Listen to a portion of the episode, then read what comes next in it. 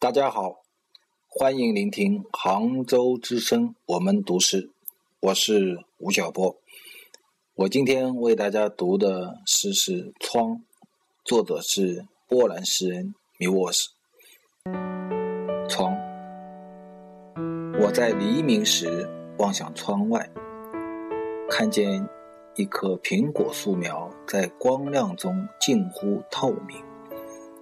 当我再次在黎明时望向窗外，一棵结满果实的苹果树站在那里。许多岁月或许已经逝去，但我记不得在睡梦中发生了什么。